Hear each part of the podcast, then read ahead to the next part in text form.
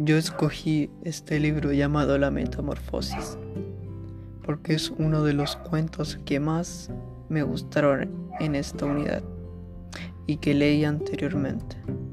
Me enseñó mucho acerca de que cuando la vida te da un giro inesperado, siempre estará la familia para cuidarte, como le sucedió a Gregorio, que fue convertido en un insecto. Y en la unidad que estaba relacionado el concepto ser, porque ser es la capacidad humana de existir. Y eso estaría relacionado que Gregorio no quería existir, ni emocional, física y mentalmente también. Podría ser que la obra plasma el egoísmo humano ante el bienestar de los demás. Esto lo podemos identificar en el relato de Franz Kafka en la situación en la que se encontraba Gregorio, ya que sobre él, recaía todo el peso de mantener económicamente a su familia.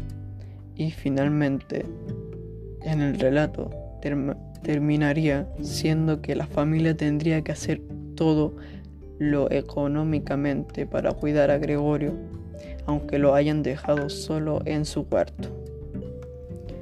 Y que Gregorio pasa la mayor parte del tiempo en su habitación y es testigo del abandono y el miedo de su familia de tener un monstruo. Esto es relacionado cuando uno como persona está en su mal momento y no puede más que hacer desorden y que la familia lo odie y no le dé cariño por ser así como es con todos. Y Gregorio está en la soledad, igual que cuando uno no quiere nada con el mundo y está enojado, amargado con todos y siempre estará